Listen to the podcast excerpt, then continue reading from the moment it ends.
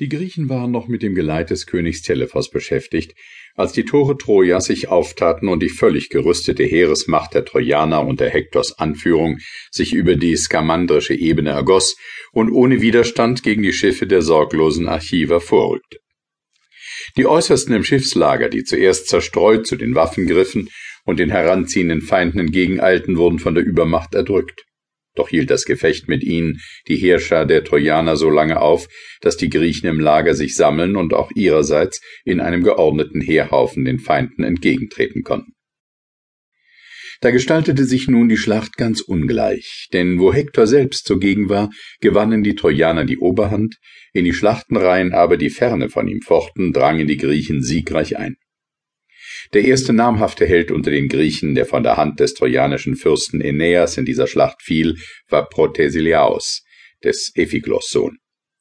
Als verlobter Jüngling war er gegen Troja gezogen und der erste Grieche, der bei der Landung ans Ufer sprang. So sollte er auch als das erste Heldenopfer fallen, und seine Braut Laudameia, die holdselige Tochter des Argonauten Akastos, sollte den Bräutigam, den sie mit banger Sorge in den Krieg hatte ziehen lassen, nicht wieder erblicken. Noch war Achill vom Kampfplatz entfernt. Er hatte dem Mysier, den er einst mit dem Speer verwundet und jetzt mit dem Speer geheilt hatte, das Geleit zum Meer gegeben und sah nachdenklich dem Schiff nach, das sich in die ferne Flut vertiefte. Da kam sein Freund und Kampfgeselle Patroklos auf ihn zugeeilt, fasste ihn bei der Schulter und rief, Wo weilst du, Freund? Die Griechen bedürfen deiner.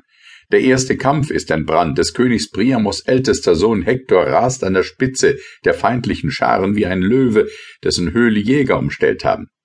Aeneas, der Schwiegersohn des Königs, hat aus der Mitte unserer Fürsten den edlen Protesilaos, der an Jugend und Mut dir glich, doch an Kraft dir nicht gleich war, erschlagen. Wenn du nicht kommst, so wird der Mord unter unseren Helden einreißen.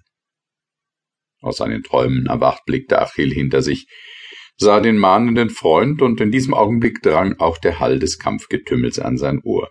Da sprang er, ohne ein Wort zu erwidern, durch die Gassen des Schiffslagers zu seinem Zelt. Hier fand er die Sprache wieder, rief mit lauter Stimme seine Myrmidonen zu den Waffen und erschien mit ihnen wie ein donnerndes Wetter in der Schlacht. Seinem stürmischen Angriff hielt selbst Hektor nicht stand.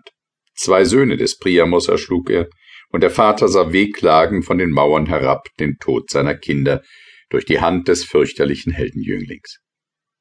Dicht an der Seite des Beliden kämpfte der Telamonier Ajax, dessen Riesenleib alle anderen Danaer überragte.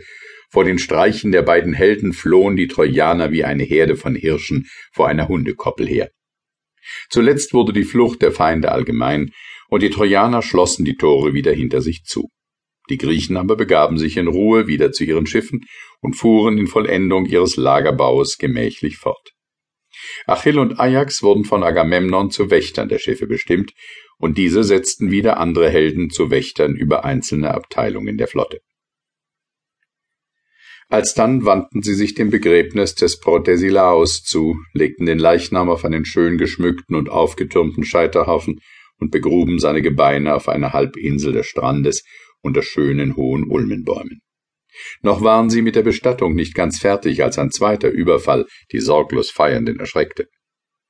In Kolonai bei Troja herrschte der König Kyknos, der von einer Nymphe, dem Meeresgott Poseidon, geboren und auf der Insel Tenedos wunderbarerweise von einem Schwan großgezogen worden war, daher auch seinen Namen Kyknos, das heißt Schwan, bekommen hatte. Dieser war mit den Trojanern verbündet und ohne besonders dazu von Priamos aufgefordert zu sein, sah er sich verpflichtet, als er von der Landung der fremden Kriegsvölker vor Troja erfuhr, seinen alten Freunden zu Hilfe zu kommen. Daher sammelte er in seinem Königreich einen ansehnlichen Heerhaufen, legte sich in der Nähe des griechischen Schiffslagers in einen Hinterhalt und war mit seiner Schar eben erst in diesem Versteck angekommen, als die Griechen aus dem ersten Treffen mit den Trojanern als Sieger zurückgekehrt waren und ihrem gefallenen Helden die letzte Ehre erwiesen. Während sie sorglos und nicht in der vollen Waffenrüstung um den Scheiterhaufen geschart standen, sahen sie sich plötzlich von Streitwagen und Bewaffneten umringt, und ehe sie sich nur besinnen konnten, ob der Boden die Streiter ausgespien habe oder woher sie sonst erschienen waren, hatte Kyknos mit seiner Heeresmacht ein furchtbares Blutbad unter den Griechen angerichtet. Doch war nur ein Teil der Agiver bei der Leichenfeier des Protesilaos